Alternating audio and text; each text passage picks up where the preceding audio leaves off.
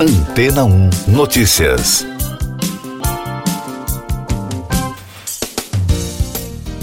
Bom dia! Um bloco gigante de gelo, apelidado de gelo zumbi na Groenlândia, poderá elevar o nível do oceano em quase 27 centímetros, de acordo com um estudo publicado nesta semana na revista científica Nature. O gelo está condenado a derreter mesmo se a emissão de carbono fosse reduzida.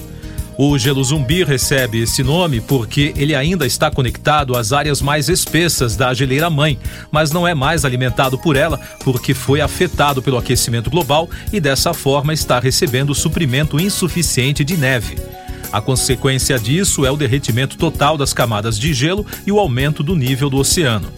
Esse nível de elevação representa mais que o dobro do que os estudiosos da área esperavam, tendo como base o padrão de derretimento do gelo no país. Segundo reportagem do jornal americano The Washington Post, a atividade humana e o desequilíbrio climático são os reais motivos que provocaram o fenômeno. Segundo os investigadores científicos, mais de 120 trilhões de toneladas de gelo irão derreter por causa da incapacidade do maior bloco de reabastecer suas bordas. William Colgan, do Serviço Geológico da Dinamarca e da Groenlândia, explicou que 3,3% do volume total de gelo da região derreterá, não importa o que aconteça, mesmo que a emissão de carbono seja reduzida. A pesquisa usou imagens de satélite para monitorar o degelo no país e a alteração da forma da calota glacial entre 2000 e 2019. O aumento das temperaturas, causadas principalmente por causa da emissão de gás carbônico na atmosfera terrestre em quase todo o Oceano Ártico, fazem com que o gelo derreta mais rápido do habitual, resultando em fenômenos como o gelo zumbi. Mais destaques das agências no podcast Antena 1 Notícias. O último líder da União Soviética, Mikhail Gorbachev, conhecido no Ocidente como o homem que acabou com a Guerra Fria sem violência, morreu aos 91 anos, informaram as agências russas na terça-feira. O Hospital Clínico Geral da Academia Russa de Ciências declarou que Gorbachev morreu após uma doença grave e prolongada. A Guerra Fria foi uma disputa entre os países capitalistas liderados pelos Estados Unidos e comunistas, representados pela antiga URSS. O polêmico líder também foi acusado de ter iniciado reformas de aberturas no Estado que levaram ao colapso soviético.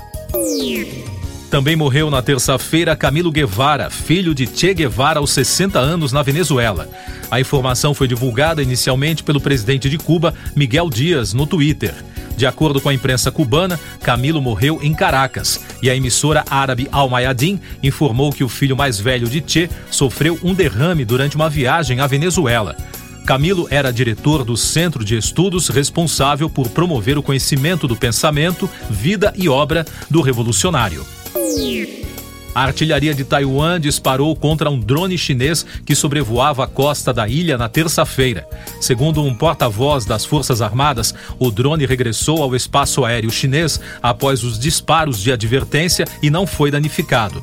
É mais um incidente da escalada das tensões entre os governos de Taiwan e da China, que teve início após a visita da presidente da Câmara dos Deputados dos Estados Unidos, Nancy Pelosi, à ilha, o que irritou o governo de Pequim.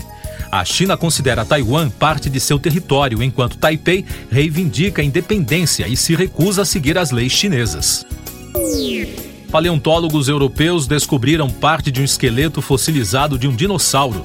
O material foi extraído por uma equipe da Faculdade de Ciências da Universidade de Lisboa, do quintal de uma casa no centro da capital portuguesa. De acordo com os primeiros indícios investigados, os pesquisadores acreditam que se trata de um saurópede, um dos maiores grupos de dinossauros descobertos em toda a Europa.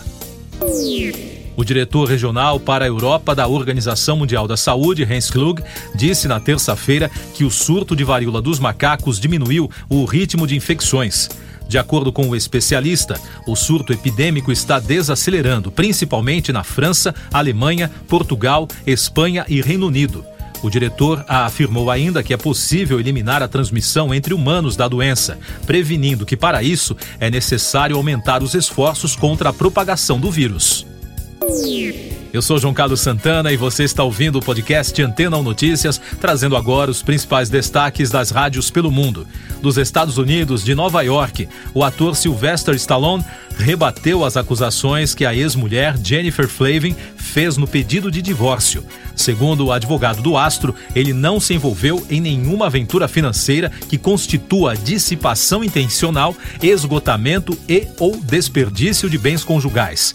No documento divulgado pela imprensa americana na semana passada, a modelo argumenta que o astro teria realizado operações financeiras sem o seu consentimento e que tiveram um impacto negativo no patrimônio conjugal. Outro destaque da Rádio Fox News: a atriz do filme Elvis, a cantora de blues Shonka Dukrer, morreu de doença cardiovascular hipertensiva e arteriosclerótica. De acordo com os documentos obtidos pela US Weekly, o legista considerou que a atriz morreu de causas naturais. A artista, que tinha apenas 44 anos, deixou dois filhos pequenos. Dukrer foi encontrada dentro de seu apartamento pelo filho mais velho no dia 21 de julho, em Nashville. A polícia local confirmou que não há suspeita de crime.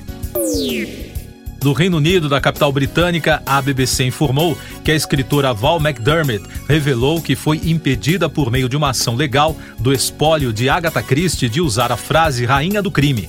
A autora, especializada em contos policiais, contou sobre a disputa em entrevista concedida no Festival Internacional de Edimburgo. McDermott também disse que, além da recente ameaça, ela foi contatada pelo bisneto da escritora sobre o uso da frase em seus livros. De acordo com a ação, se ela continuar usando a expressão, poderá ser acusada de violar os direitos autorais da marca registrada pela família de Agatha Christie. E também de Londres, da Capital FM, Demi Lovato, que já está no Brasil cumprindo a agenda pré-Rock in Rio, disse em recente entrevista à Alternative Press que se arrependeu de ter feito documentário sobre sua vida e que não planeja mais lançar nenhum material nesse formato. Na última década, Lovato lançou três documentários diferentes descrevendo suas lutas contra o vício e seu impacto em sua carreira. Ela contou à publicação que gostaria de ter esperado um pouco mais e que a sobriedade é o que funciona para ela e nada mais. Siga nossos podcasts em antena1.com.br. Este foi o resumo das notícias que foram ao ar hoje na Antena 1.